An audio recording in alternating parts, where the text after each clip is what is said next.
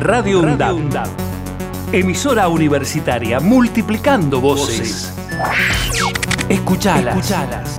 radioundab.edu.ar El Estado del Tiempo y el Estado de Derecho. Un programa realizado por estudiantes y docentes de la carrera de abogacía de la Universidad Nacional de Avellaneda. Los jueves de 15 a 16 horas. El Estado del Tiempo y el Estado de Derecho.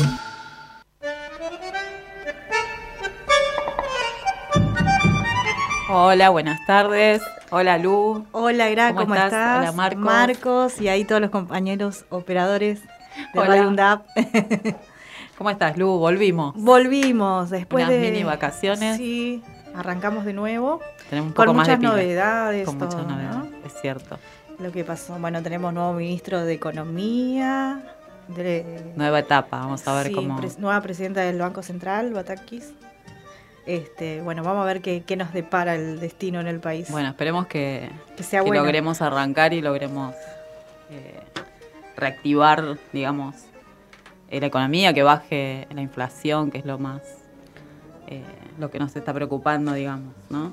Sí, Y bueno, es que este nuevo ministro, bueno, por lo menos logre resolver un poco los problemas que de fondo que estamos teniendo.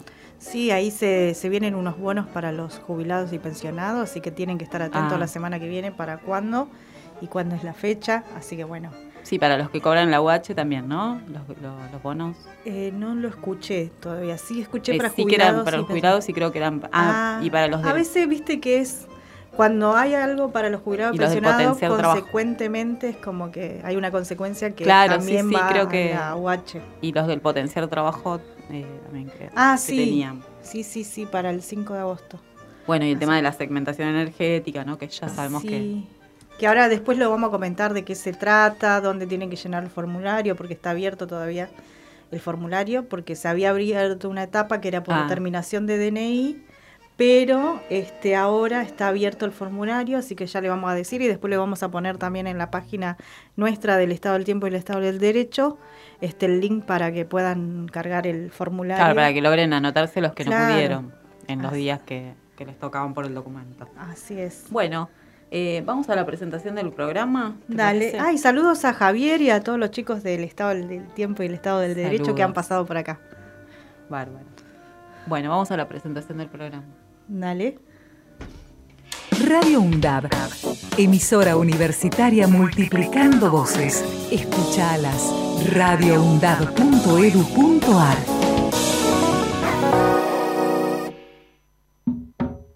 Se va a caer. Se va a caer.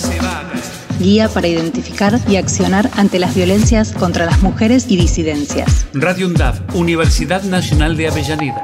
Micromachismos. Son acciones y gestos cotidianos naturalizados por la sociedad que buscan reforzar la superioridad del hombre sobre las mujeres y disidencias, atentando en diversos grados contra sus autonomías. Son prácticas muy sutiles que habitualmente pasan inadvertidas, que además cuando se denuncian son desacreditadas y se les resta importancia. Los efectos de los micromachismos repercuten en la salud mental de las mujeres y disidencias, debilitan su autoestima, la despojan de energía y de seguridad en sí mismas. Para atención, asesoramiento y contención en situaciones de violencias por motivos de género, llama al 144. Donde estés y cuando quieras, escuchar Radio Undab. Búscanos en Play Store como Radio Undab y descarga la aplicación en tu celular. Búscanos en Play Store como Radio Undab, como Radio Undab. Donde estés y cuando quieras. Radio Undab. Hacemos otra comunicación. Otra comunicación.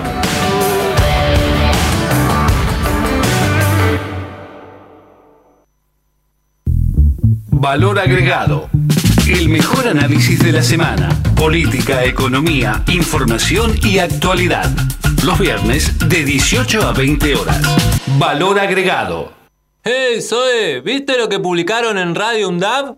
No, no, no, no, ¿qué? ¿Qué? Me lo perdí. No, no, es espectacular, tenés que buscarlo. ¿Pero cómo? ¿Dónde? Eh, en las redes sociales. Pero Facebook, Twitter, Instagram. Exactamente. Búscalo como UNDAB Medios. Ahí encontrás todos los contenidos de los medios de comunicación oficiales de la UNDAB.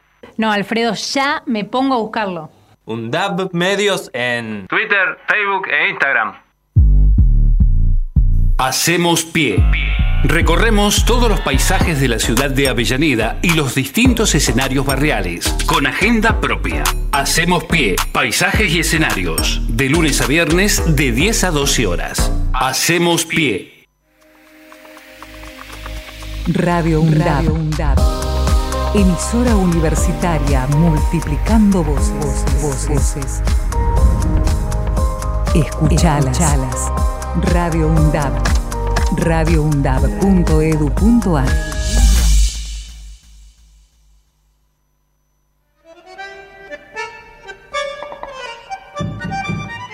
El Estado del Tiempo y el Estado de Derecho aborda temas del ámbito del derecho y nos proponemos funcionar como un Estado meteorológico jurídico. En ese sentido, hacemos un paralelismo del alerta meteorológico con el Estado de Derecho. Alerta roja, tormenta, cuando el Estado de Derecho no se cumple. Alerta amarilla, posible tormenta, cuando el Estado de Derecho está bajo amenaza. Y alerta verde, esto es buen tiempo, cuando el Estado de Derecho se cumple. Bueno, muy bien. Y ahora este, ¿Querés que te nuestras cómo líneas.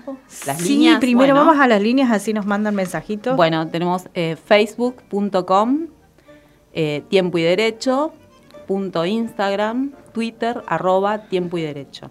Muy bien. Bueno, ahora sí vamos a. ¿Cómo Vamos va a estar el tiempo? que está medio, hoy está medio medio. ¿no? ¿Viste? Está feo. Estuvo lloviznando Frío. a la mañana. Sí, un poquito de. Y mucho como frío. una lluvia finita. Bueno, mañana, 5 de agosto, sí. vamos a tener una mínima de 5 grados, eh, dice soleado, así Sí. que bueno. Y una máxima, lindo. va a estar lindo, y una máxima de 16. Si bien la mínima es muy baja, 5 grados, pero bueno, va a llegar a 16. Claro. El sábado vamos a tener una mínima de 7 grados, dice parcialmente nublado, y una máxima de 14, va a estar un poquito más fresco. Y el domingo vamos a tener una mínima de 6 grados y una máxima de 13, también dice parcialmente nublado. Así que bueno, va a estar medio... Claro, hay que disfrutar mañana, que va a estar Mañana va a estar más lindo, sí. Hay que aprovechar. Bueno, igual viste que esta semana estuvo como media. Estuvo raro porque floja, a, la mañana temprano estuvo hasta el mediodía nublado y después salía el sol. Ahora de hecho hay sol, así que bueno. Claro. Hay y ver. aparte también, ayer es, ayer fue que hizo frío, me dio Sí. un poco de calor también. No me acuerdo claro, si pero a la martes. noche o tar- tarde noche como que Sí. refresca mucho, baja mucho la temperatura.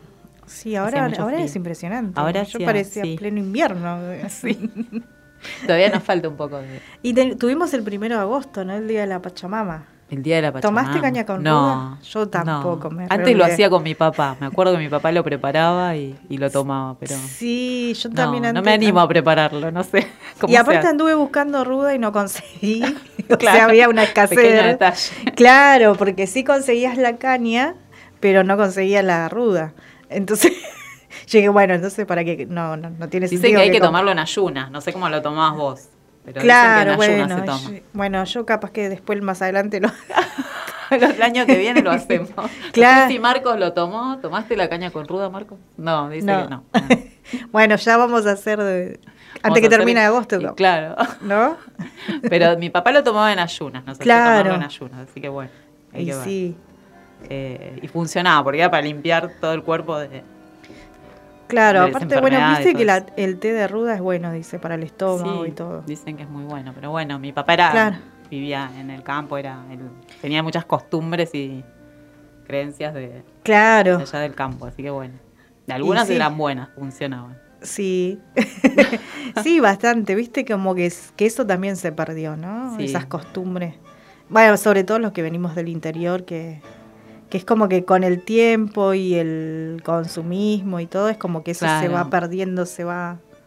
Pero está bueno reflotarlo de nuevo y es Pero como que lo te- raro es que muchas veces se recuerda eh, de- por personas que por ahí no, no tienen una, o sea, no vivieron en el campo, no saben o no tienen Sí, eh, parientes que vivieron en, por ejemplo, mi papá vivía en Corrientes, como, como yo, como, como yo donde yo nací. como, como donde naciste vos. Eh, y bueno, ellos tenían y, y vivían específicamente en el campo. Eh, tenían muchas costumbres, bueno. Y a veces me, me llama la atención eso que muchos conozcan esto del tema de la ruda con, con la caña. eh, acá en la ciudad, que por Claro, algo- pero viste que se hizo más popular, digamos, la Claro, es Pompuda como el primero que- de agosto. Ya hace varios años es como que esa costumbre y todo lo, el ritual de la Pachamama de la Pachamama es como que está más latente y está bueno. Yo vi por dos lados que en algunos lo declararon de interés, eh, ¿cómo es? Municipal y Ah, todo, donde se festejó el Día de la Pachamama. Que tiene que ver también con lo ecológico, ¿no? Claro, y sí, hay que cuidar la tierra Y para que se conserve.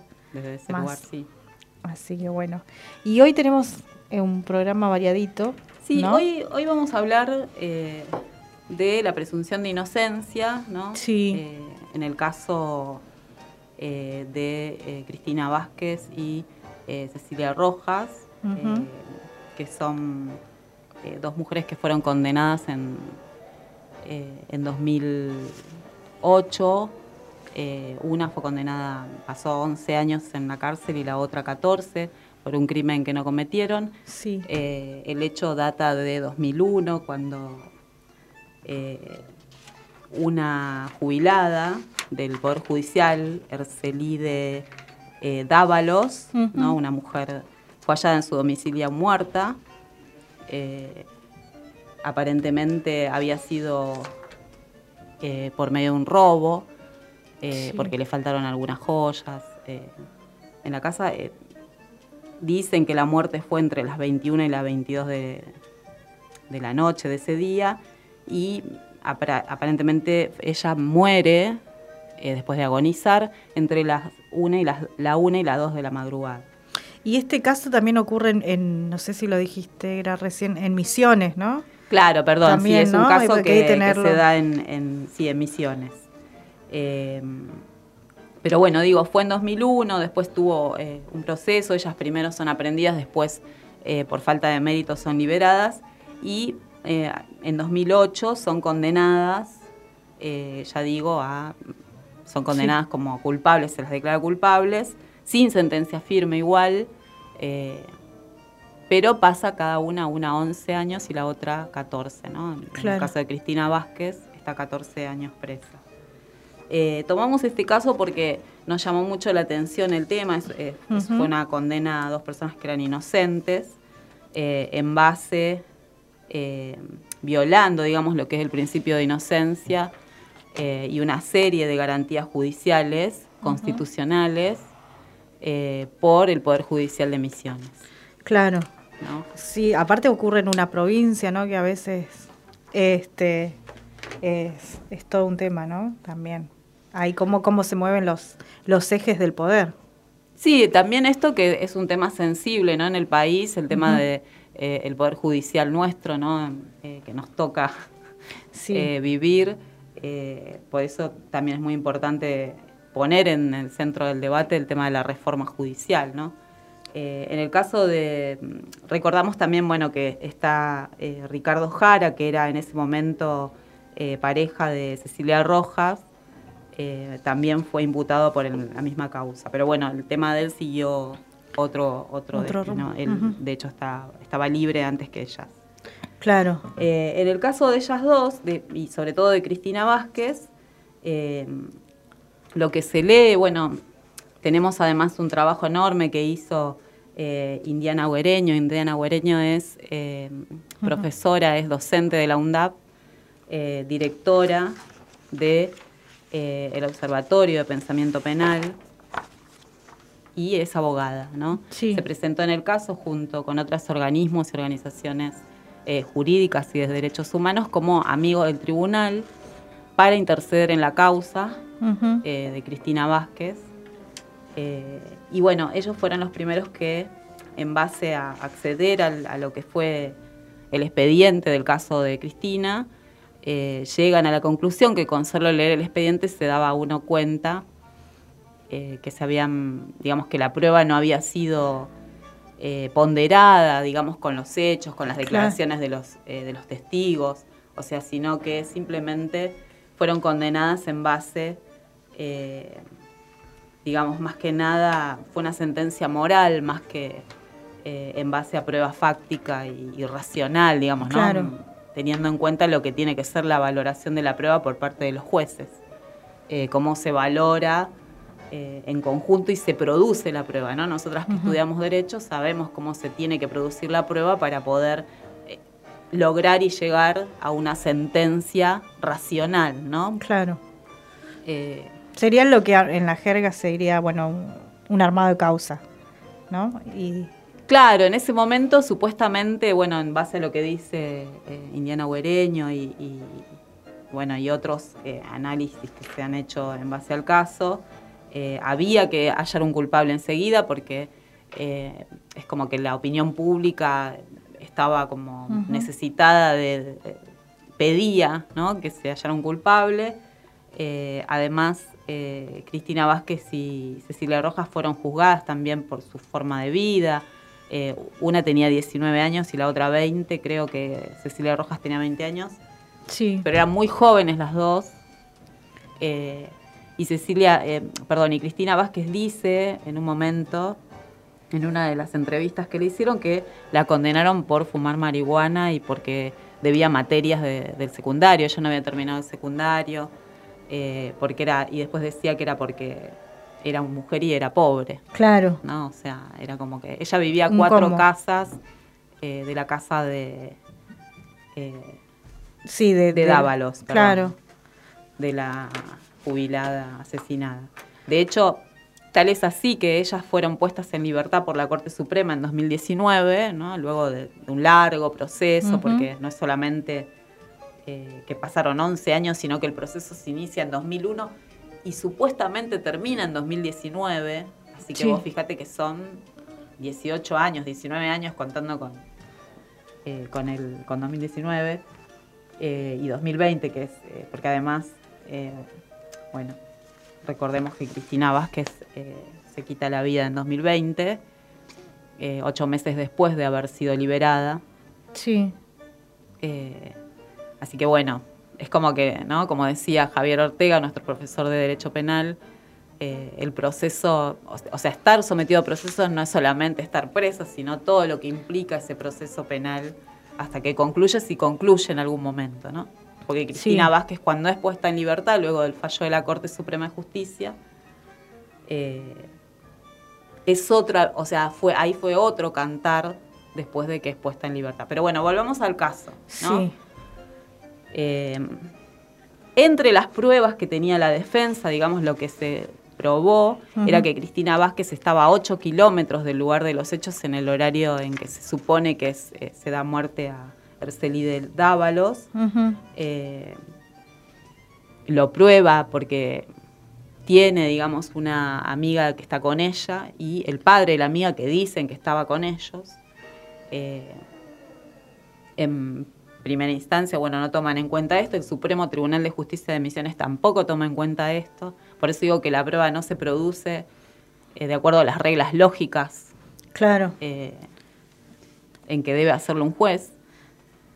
Eh, después se toma en cuenta el testimonio de eh, un supuesto investigador privado que después resulta ser un remisero, que tampoco se toma en cuenta esto en la causa. O sea, digo, por eso digo que lo más importante es que la producción de la prueba no se hace eh, de acuerdo a las reglas lógicas. O sea, no se. Lo que quiero Sí. decir es que no se pone a dialogar una prueba con la otra. Bueno, No, a confrontar. Claro, Sí. el confronte de las pruebas. Sí.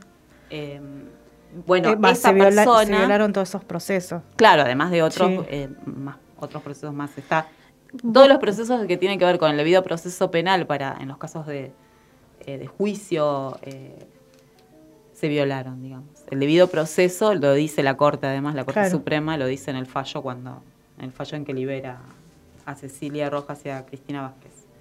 Vos sabés que estaba viendo un par de documentales y en uno, en esto que vos decías, bueno, ella estaba con una amiga que, que después fue testigo, ella decía, la testigo decía, bueno, nosotros cuando fuimos a declarar, este, no, como que no priorizaron su declaración tampoco desde el, digamos, desde el Poder Judicial.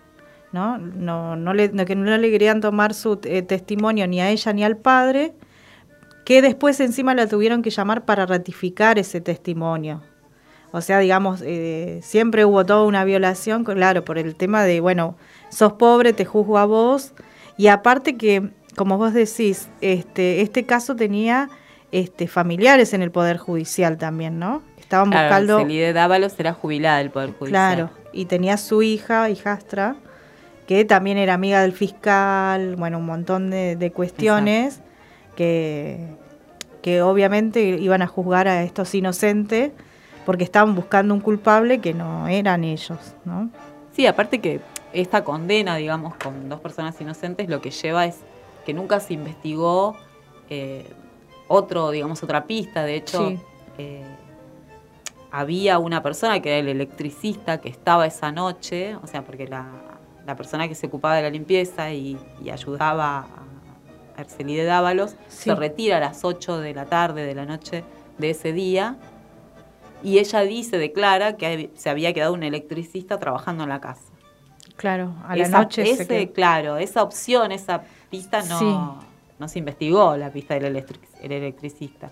Un vecino dice que lo ve alrededor de las nueve y media de la noche, salir, dice, está en el fallo, raudamente de la casa, o sea, esto es rápidamente subirse a su camioneta y irse. Nunca Claro. se investigó a esa persona. Eh, y después, bueno, el tema de que también hay un vecino que la ve a ella pasar ese día, Sí. junto con, e- con la chica que declara, junto con el papá, que había estado con ella en su casa a 8 kilómetros del lugar, ¿no? Del, del- del asesinato. Claro, Eh, esto tampoco. Y decía lo- el tema del remisero, que supuestamente era un investigador privado y era un remisero. O sea, vas leyendo y, y afoja tal y afoja tal y va diciendo. Por eso la corte va diciendo que es un remisero, en realidad que no era un investigador privado y que era conocido de la hija de la víctima. claro. O sea, estaba implicado, lo mismo que la persona que declara que eh, el novio de Cristina, de Cecilia Rojas, le había ido a vender unas joyas a ella. ¿no? Porque lo que faltan Claro. son las joyas de la casa de, de la jubilada asesinada, de la señora. Sí, Eh, y eso, por eso digo, no, no se constata. Bueno, aparece esta prueba, aparece esta prueba y no, no se hace Claro. un análisis racional de la prueba. Y después el tema de la prueba científica también, ¿no? No hay ningún rastro de ADN, nada que ligue a las imputadas eh, con el lugar del hecho, digamos, ¿no? Claro. No, no hay cabellos de ellas, no hay sangre, no hay nada, eh, ningún rastro de ADN de ninguna de las dos eh, que esté en el lugar de los hechos. Claro. Y eso también es muy importante. Y sí, aparte estamos hablando de la justicia, ¿no? Y pareciera que realmente la justicia tiene los ojos vendados en, en este caso porque no... En este como en tantos, porque hay tantos que están todavía, son inocentes y todavía no, este, no, no fueron absueltos también, ¿no? Claro, sí, no es el único caso, sabemos Claro. que hay otros casos. eh, en el caso de las mujeres, bueno, eh, si hablamos de lo que, en el caso este de Cristina Vázquez y Cecilia Rojas, vemos que hay una construcción moral de cómo tiene que ser la vida de las mujeres, lo dice Cristina Vázquez, lo dice.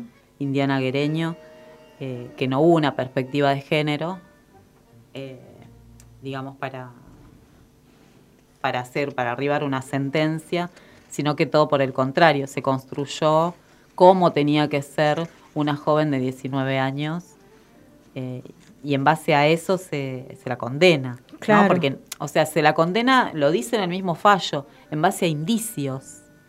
Claro. Sí, no en base a pruebas, en base a indicios, porque ellos no tienen una prueba fehaciente de que Cristina Vázquez y Cecilia Rojas fueron las autoras de eh, materiales del hecho, eh, no tienen ningún ninguna prueba de eso, sino indicios, Claro, testigos que se contradicen, eh, testigos implicados que les cabían las generales de la ley, como eh, esta señora que dice que eh, Jara había ido a venderle las joyas, ¿no? Cuando Sí. era amiga de la hija de Arceli del Dávalos, claro. y que lo dice una vez en la fiscalía y después no se presenta y tampoco la van a buscar a su casa para que declare en el juicio, nunca más declara. ¿No? Esa es otra de las irregularidades y cosas contradictorias que pasan dentro del, del juicio. Perdón, pero la Corte cuando manda al, al Supremo Tribunal de Justicia en 2016, bueno, se da el recurso este, va eh, a la Corte, la Corte reenvía la causa y le dice al Supremo Tribunal de Justicia de Misiones que vuelva a revisar la sentencia Eh, y bueno, in- in- Indiana Guereño dice que es como un copy y pegue, ¿no? Claro. Lo que hace el Tribunal de Justicia de Misiones. Eh, vuelve a hacer lo mismo y vuelve a declararlas culpables a las dos. Eh, no hay. Nosotras sabemos que cuando eh, se da la segunda instancia, lo que se hace es corroborar el derecho, ¿no? A ver qué es lo que está mal aplicado Claro. en una sentencia, ¿no? No se vuelve porque no puede haber un juicio oral nuevamente, no hay de hecho un juicio oral nuevamente. Pero la Corte lo que le dice al Supremo Tribunal de Justicia, que ahí actúa como Cámara de Casación, porque en, en Misiones no hay Cámara de Casación, entonces es el Supremo Tribunal de Justicia de Misiones el que actúa como segunda instancia. Lo que hace ahí, lo que debiera haber hecho, que es lo que le dice la Corte, es leer, y vuelvo nuevamente a lo mismo, leer a cada foja las pruebas presentadas, tanto las pruebas científicas como las de cargo, que son las que incriminan las imputadas, pero también la de descargo, ¿no? que son las de la defensa y confrontar, como decías vos recién, ¿no? Bueno, esto pasa así, que tengo de...? O sea, y después, eh, cosa que no hace, ¿no?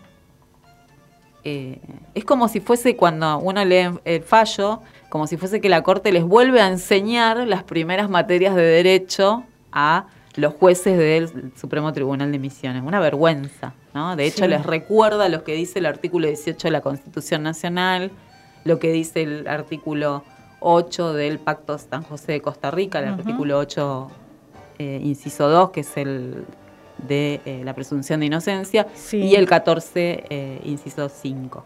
Ujú. O s- Sí, es un, un caso, este, ¿cómo es? Basta- bastante triste porque aparte pasar tantos años en una cárcel siendo inocente y después también el, el juicio social que tenés, ¿no? Porque en una entrevista decía Cecilia Rojas, como su hija, que era este, como que la sociedad también las condenó y la chica sufría bullying, este, Claro. claro, porque tenía a su mamá presa y aparte tengamos en cuenta que en los pueblos, ¿no? Es como todo es este más se potencia Se más, potencia ¿no? Y todos se conocen todo y es como que decir, bueno, no, no, no te juntes con esta que es la hija de tal.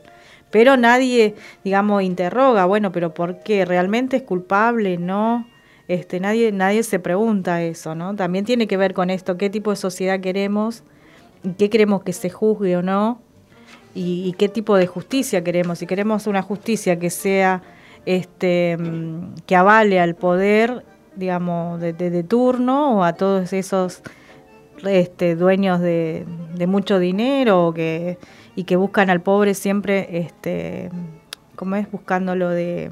Sí, pareciera que es el que primero está ahí, bueno, agarramos a este, lo condenamos. Claro, porque me acuerdo que Jara decía, bueno, yo vivía en una villa, decía, ¿no? En una entrevista. Y bueno, y por eso también me, me condenaron, igual que, bueno, a las chicas, ¿no? Este, Claro, eso decía Cristina Vázquez también, pues soy pobre. Claro. Claro. Y porque, bueno, se juntaban en una esquina o, bueno, este, este o se iban a Claro. bailar. Yo recuerdo que en una decía, mm, Cristina decía, bueno, este, decía porque nos fuimos, íbamos, salíamos a bailar, como que los de su edad no tenían que salir a bailar. ¿Viste? Son también, digamos, por eso es que también a veces vos decís, bueno, en estos pueblos pasan estas cosas que a veces te juzgan por ir a bailar, te juzgan porque te pusiste una pollera corta, te juzgan este por porque te pintaste el pelo, ya creen que, bueno, todos estos juzgamientos de moral que creen que para ellos está mal, digamos, o, es lo malo, y, realmente no es así, ¿no? Entonces, como que se hacen un ideal, ¿no? De sociedad en, esos pueblos, este, que lo maneja un sector, ¿no? Este, un sector económico, el más alto de, esos pueblos, y como que el resto no, no vale, y es lo que, cuando hablamos de la criminalización de, ¿no? Sí, la primaria, secundaria. Y la secundaria. Y los medios también, los medios mismos de ese... De, Como construyen los estereotipos. Claro. Eso es lo que, lo que se habla. Claro, por supuesto. Eh, desde ahí también se, se construye el discurso jurídico, digamos que baja para, eh, ¿cómo se dice? Sí, yo Generar eh, disciplina entre los más los sectores de más bajos recursos, ¿no? Como Claro, y- porque es- otra cosa no se ve ahí. Y también a través de poner pobres contra pobres por el desconocimiento de las cosas también, ¿no?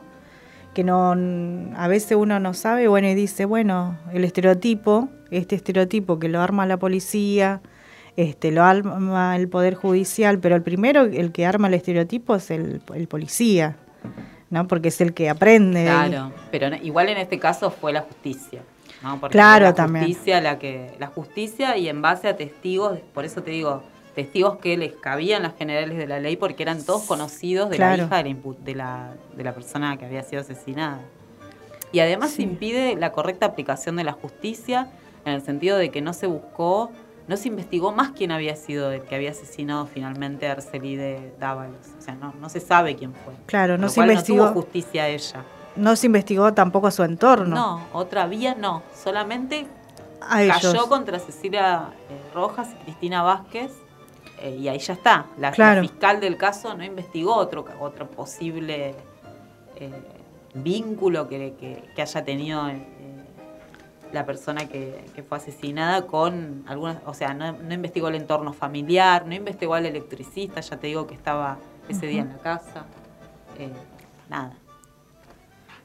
Bueno, y eso es lo que eh, queríamos remarcar, el tema de eh, la presunción de inocencia como una de las garantías muy, más importantes de- Sí. del derecho de, de defensa y de la Constitución Nacional, eh, que se violó. O sea, lo que dice la Corte Suprema en el fallo, que es el fallo que finalmente en 2019, repito, deja libres a Cristina Vázquez y Cecilia Rojas, es que eh, el, digamos, fue grave e injusto el proceso que, que siguió a estas dos personas, a estas dos mujeres, eh, y que se violaron, se vulneraron todas las garantías eh, judiciales, ¿no?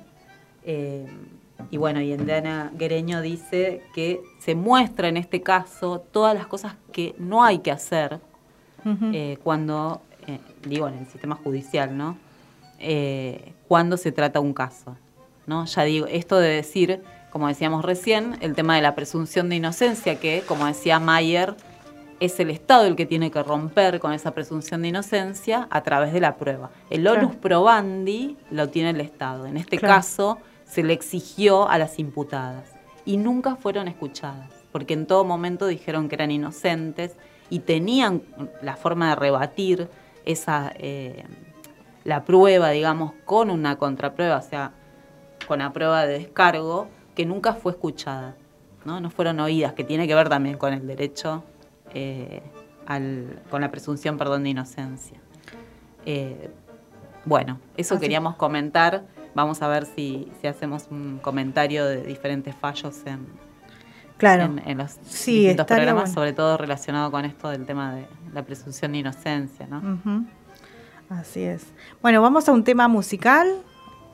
Una- un tema del Indio Solari, El Tesoro de los Inocentes. La inocencia que no ves.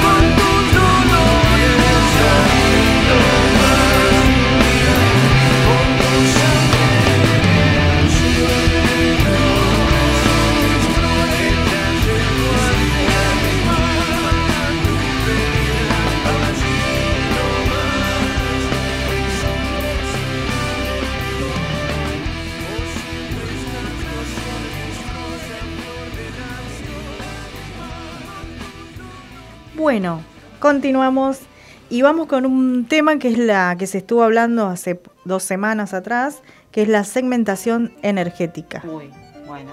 ¿No?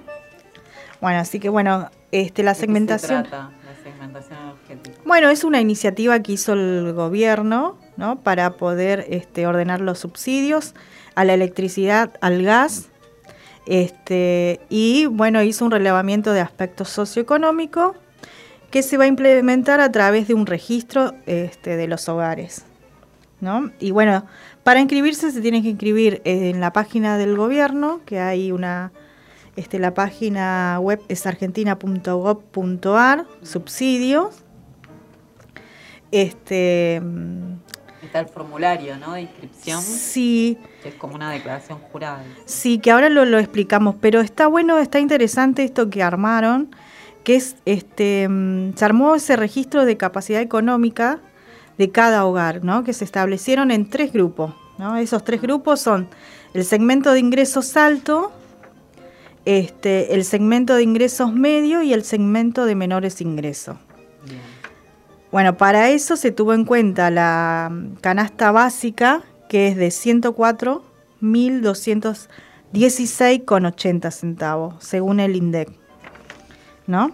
Este, mm, y bueno, el segmento de ingresos alto es para aquellos sectores que ganan, este, un tienen un ingreso total de 364.758, que sería equivalente a 3,5 canastas básicas, ¿no? Bueno. Eh, son aquellos que tienen tres o más vehículos con, un- con una antigüedad menor a cinco años, tienen tres o más inmuebles, poseen una embarcación, una aeronave de lujo, eh, ya estamos, o ser titular de alguna actividad societaria. Este, o sea, todos esos sectores también estuvieron este, Sí, recibiendo subsidios. Por supuesto. Sí, Por sí. eso desde el Estado se toma se- estos tres segmentos que se generan y dijeron, bueno, vamos a tomar estos tres segmentos y vemos qué hacemos, ¿no? Claro. Este, O sea, supuestamente esos sectores que tienen embarcaciones y ganan más de cuánto tienen que De- ganar, este 364 mil. ellos van a pagar la tarifa tal cual. Sí, van a tener, dice desde el Estado, dice, bueno, van a tener una reducción de los subsidios gradual y Ah, eh, este en tercios bimestral hasta fines del 2022, Ah, ¿no? Bien. Es que, no digamos, va a no- ser tan así de, de Tan una tajante. que, claro, tan tajante que le van a aumentar el. Claro. Y después tenemos el segmento de ingresos medios, que son ingresos mensuales entre 104 este, 104 mil y los 364 mil, Claro. ¿no? O sea, de entre la Entre Claro. 104 mil y. 364 mil, que es el de ingresos alto, el tope, ¿no? Acá, bueno, son las personas que tienen hasta dos inmuebles, este, un vehículo con menor de tres años de antigüedad, o sea, el 2019. Bien. Y luego tenemos el segmento menor de, de ingreso, que es menor a una este, canasta básica, ¿no? De 104 mil. Bien. Poseen un inmueble, a veces no, alquilan. Poseen un vehículo con menor de tres años de antigüedad. Y también acá dentro de este segmento están las personas que, este, que poseen alguna vivienda que por ahí todavía no tiene, no tiene el título definitivo ni nada, como muchos lugares como Hay asentamiento, o muchos lugares que todavía no, no tienen el título y tienen un certificado de vivienda expedido por el RENAVAP, ¿no? Este, tienen pensión, también acá en este segmento están los que tienen pensión vitalicia de veteranos de guerra del Atlántico Sur, los integrantes de, con certificado único de discapacidad o algún domicilio donde funcione un comedor o merendero comunitario registrado en el RENACOM, que ahí es donde se registran los merenderos y comedores, ¿no? Eh, bueno, en- todos estos van a poseer, digamos, una este un subsidio, ¿no? Más que nada el sector, digamos, del, de- del segmento medio y del sector este, bajo, ¿no? Eh, con esto el Estado estaba cubriendo más del 70% del costo de la energía que lleva, llegaba a los hogares, los tres segmentos, ¿no? Por eso es un más de un 70% que se cubría. Bien. Este, y bueno, hasta junio de este año. Por eso es que se hace todo ese registro y se ve, bueno, che, se está invirtiendo mucho acá, bueno, veamos qué pasa con estos sectores, ¿no? Eh, este, bueno, y bueno, con esta nueva propuesta, los subsidios este, pretenden mantener el subsidios a aquellos segmentos con ingresos bajos y medios que requieren la asistencia del Estado, ¿no? Lo otro importante también es que para el mes de septiembre también se va a hacer una segmentación, pero del servicio del, del agua, porque hasta ahora es energía y gas. Ah, también. Y con respecto al agua, el otro día se le hizo una entrevista a Malena Galmarini, que está, estaba interesante lo que dice, que ella con respecto a la segmentación de tarifas de servicios de agua, dijo que este, será eh, mucho más progresivo que las energéticas por varios factores. Con el retiro de los subsidios de los sectores más altos, a quienes no les mueve el amperímetro si, hace, si se le quita este, este subsidio, ¿no? Además señaló que nunca este, vamos a ahorrar agua si no creemos que no vale nunca, vamos a tomar agua de la canilla. Porque hay también todo este mito, ¿no? Que cuanto vos más pagás, es como que tiene más calidad, que es, es todo un mito, es mentira, ¿no? Por eso ya tenemos un, un servicio Claro. de agua, ¿no? Potable. Y, de- y del Estado, sobre todo. El agua de AISA es de calidad internacional. El año pasado se logró que, no se, apro- eh, que se aprobaran como alimentos, según el Código Alimentario Internacional, que bueno, que es difícil, ¿no? De que te aprueben eh, este eso, ¿no?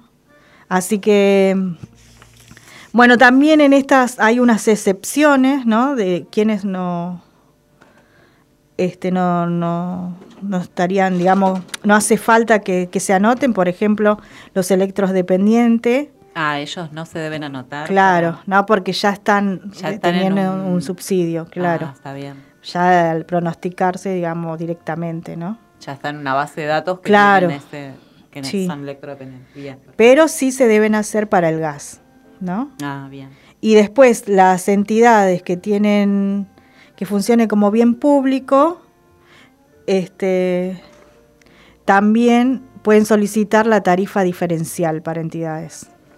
Los que tienen Sí, entidades de bien de bien público. público. Perfecto. Ajá. Así que, bueno, está, está interesante la propuesta.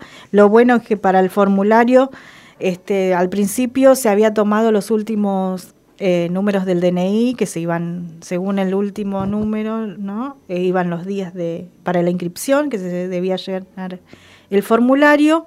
Y lo interesante de ahora es que se, este, mm, se extendió el plazo de inscripción o sea, podés entrar a la página, te inscribís y también este, podés modificar. Si ya llenaste el formulario, podés modificar.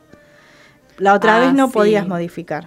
Leí eso. Claro. Me llegó un mail donde decía sí que se podía Sí. modificar ahora porque antes no se podía. Claro, bueno, eso es lo, lo nuevo también, ¿no? Entonces, este, aprovechen, llenen la Eh, página. Ayer, eh, cuando más anunció alguna de las medidas que dio, dijo también que estábamos ante una crisis global energética, no sé si recordás Sí, eh, uno de los anuncios. Y bueno, digo esto porque en referencia a que habló eh, también de eh, la reducción del consumo, o sea que los subsidios se iban a respetar eh, siempre y cuando se consumiera hasta creo que entendí 400 kilowatts, no sé si era algo así, o sea, se iba a ir incrementando de acuerdo al consumo, o sea, no había que co- tampoco, por el tema de, de la crisis energética que había, que era mundial, sí. podíamos estar, digamos, consumiendo eh, todos los recursos, que, habíamos Claro. que, que teníamos que cuidar eso. Pero bueno, digo que eh, también eso hay que ir mirándolo, ¿no? El tema de, Sí. de cuánto se consume eh, para acceder a este beneficio. Y lo otro bueno, Gra, es que también, por ejemplo, si alquilás, podés llenar el formulario también. Claro, Este, porque hay diferentes bueno. situaciones además. ¿no? Claro. Una persona que alquila, otra que tiene una vivienda, por más que ganen los dos hasta 105 mil pesos mensuales, uno Claro. va a tener menos disponibilidad de dinero que el otro, ¿no? Es obvio eso. Sí. Entonces, claro. Y lo otro que hay que tener en cuenta también cuando a la hora de llenar el formulario, ¿no? Tenés que tener en cuenta, bueno, anotar en no sé, en una hoja, el número de medidor, el número de cliente, tanto del gas como de la electricidad. Eh, el último ejemplar de tu DNI, del que va a ser el trámite, este, el número de quill de cada integrante del hogar de mayor de 18 años. O sea, te- hay que tener todo en cuenta eso del ingreso al bolsillo de cada Sí, integrante. porque te preguntan cada integrante, los que viven además en la vivienda. ¿no? Claro. ¿Quiénes viven? ¿Qué Sí. vínculo tenés con el titular del, del, del servicio? Perdón. Claro. Eh, ¿Qué vínculo tiene esa persona con las personas que viven ahí? Eh, y bueno, ¿y cuál es el ingreso global? ¿Y cuál es el ingreso de la persona titular? Primero, Claro. ¿no? Si no tenés trabajo va a ser cero. Y después, ¿cuál es el ingreso de cada uno de los integrantes de la familia? Claro, después, bueno, un correo electrónico. Este. Y bueno, también si en ese domicilio funciona un comedor o un merendero, bueno, este, Claro, eso también. hay que tener en cuenta. Y esto que vos decías, bueno, el titular, este, está bueno también aclarar que, bueno, si el que hace el formulario alquila, es obvio que no, no va a tener el- la boleta quizás a su nombre, pero te da esa opción de poner, bueno, sí alquilo en este lugar y... Claro, no, digo titular Claro. como el usuario del servicio, Claro. ¿no? Que en este caso está reconocido en la ley de... Claro, pero viste que muchas veces cuando uno alquila, este, quizás la boleta, la factura Claro, ahí del el servicio venga al nombre del titular. Capaz no hiciste el cambio. Y ese titular a lo mejor Claro. no accede al subsidio porque tiene otro ingreso que no Otro tiene nada que ver con el inquilino, Claro. ¿no? Porque tiene un ingreso más alto, porque tiene muchas propiedades, porque tiene los autos, esto que decías vos, Sí. de la diferenciación de ingresos. Y, y está bueno esto de que te pongan en esa, tengan en cuenta, bueno, vos alquilás y no sea el caso de que si, bueno, yo alquilo y no puedo hacer el papel, me va a venir un montón sin subsidio la luz, que ya tenemos un costo bastante de vida en esta etapa. Este, está bueno que el Estado también reconozca eso. Bueno, si alquilás, este, pones y no, no, no sea un, un impedimento para este, ¿cómo es? acceder al subsidio. Claro, exacto. Sí, sí, por eso digo que está la diferenciación entre la persona que está- la, tiene la titularidad del servicio y el usuario. Claro. ¿no? Ya sabemos que no hace falta que lo tengas a tu nombre. eh, sos reconocido como usuario cuando Claro. pagás el servicio, efectivamente. Y en este caso también. Así que la persona que paga efectivamente el servicio de luz o de gas va a ser la que reciba el subsidio. O sea, hay que registrarse igual, por más que esté a nombre de eh, el dueño de la casa, que en este caso sea el, Ajá. la persona que alquila, ¿no? El, el dueño del lugar. Sí, exactamente. Bueno, ¿vamos a una tanda? Vamos a una tanda. Dale. Radio UNDAB, emisora universitaria multiplicando voces. Escuchalas. radioundab.edu.ar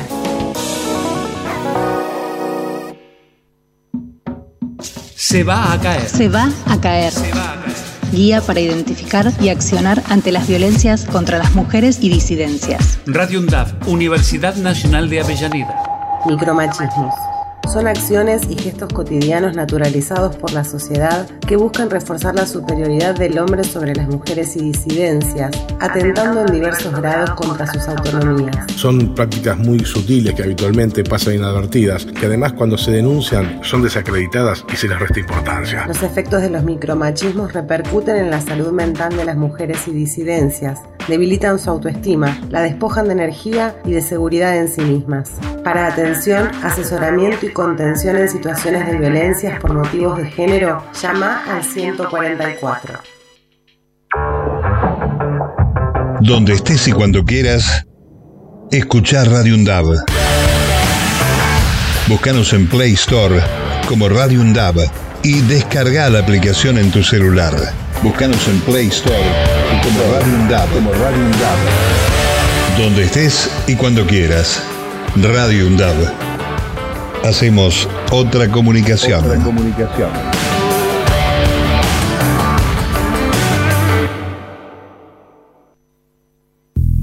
Valor agregado. El mejor análisis de la semana. Política, economía, información y actualidad. Los viernes de 18 a 20 horas. Valor agregado. ¡Hey, Zoe! ¿Viste lo que publicaron en Radio UNDAB? No, no, no, no, ¿qué? ¿Qué? Me lo perdí. No, no, es espectacular, tenés que buscarlo. ¿Pero cómo? ¿Dónde? Eh, en las redes sociales. Pero Facebook, Twitter, Instagram. Exactamente. Búscalo como UNDAB Medios. Ahí encontrás todos los contenidos de los medios de comunicación oficiales de la UNDAB. No, Alfredo, ya me pongo a buscarlo. UNDAB Medios en Twitter, Facebook e Instagram.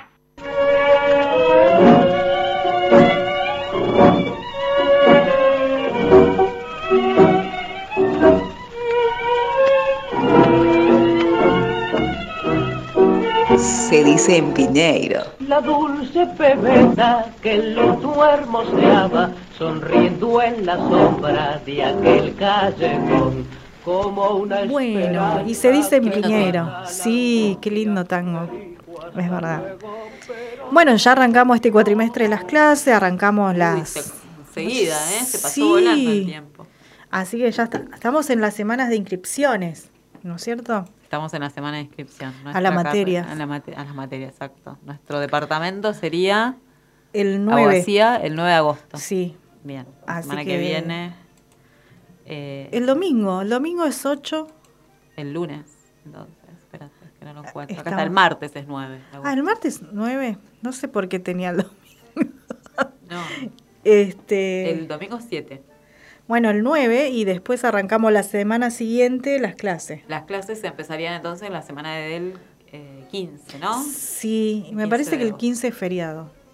Ah, tenés razón porque Sí. pasaban el 17, creo, para el, para el lunes. Sí. 15. Entonces empezarían el 16, digamos. Ujú.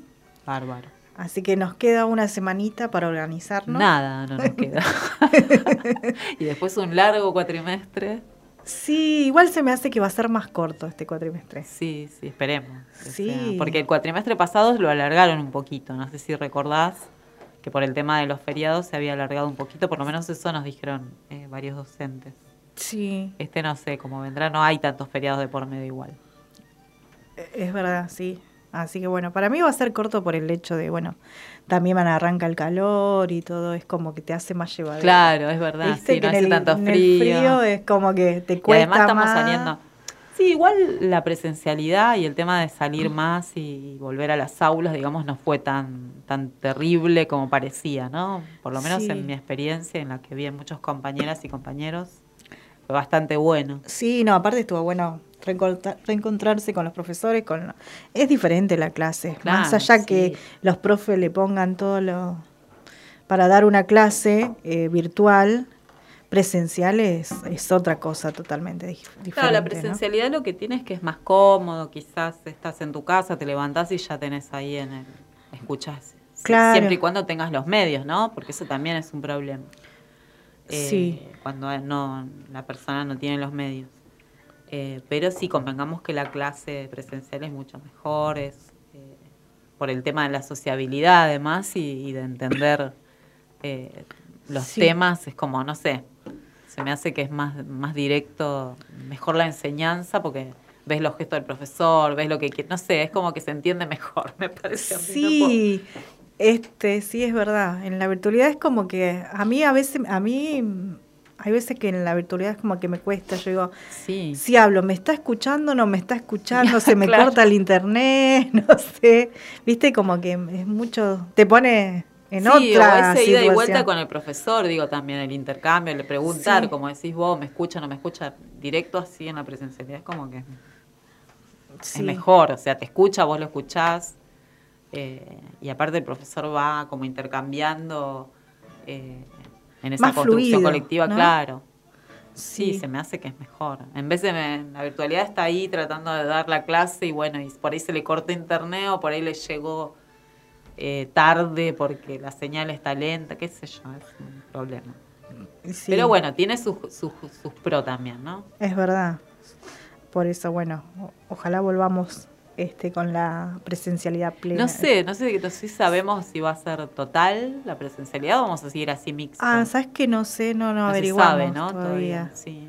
Sé que las transversales siempre, bueno, viste que el cuatrimestre sí, pasado se fueron todas, pres- todas presencial. presenciales, perdón. Sí. Pero ahora estamos, es- todavía no, no, no averigüé nada, así que estamos... Vamos a ver cómo venimos. Como que estamos todavía saliendo de las vacaciones, Claro. viste, como el primer día. Estamos, re- estamos así como, muy- estamos fiacas, perdón. Sí, ya, ya nos vamos a poner las pilas. Pero sí, vamos a volver con todo. Así es. Bueno, nos vamos yendo hasta el jueves Nos que vamos. viene.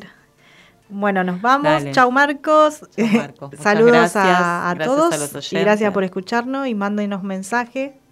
Y la próxima la- lo- lo- los escuchamos. Gracias. Nos vemos. Buen fin de semana.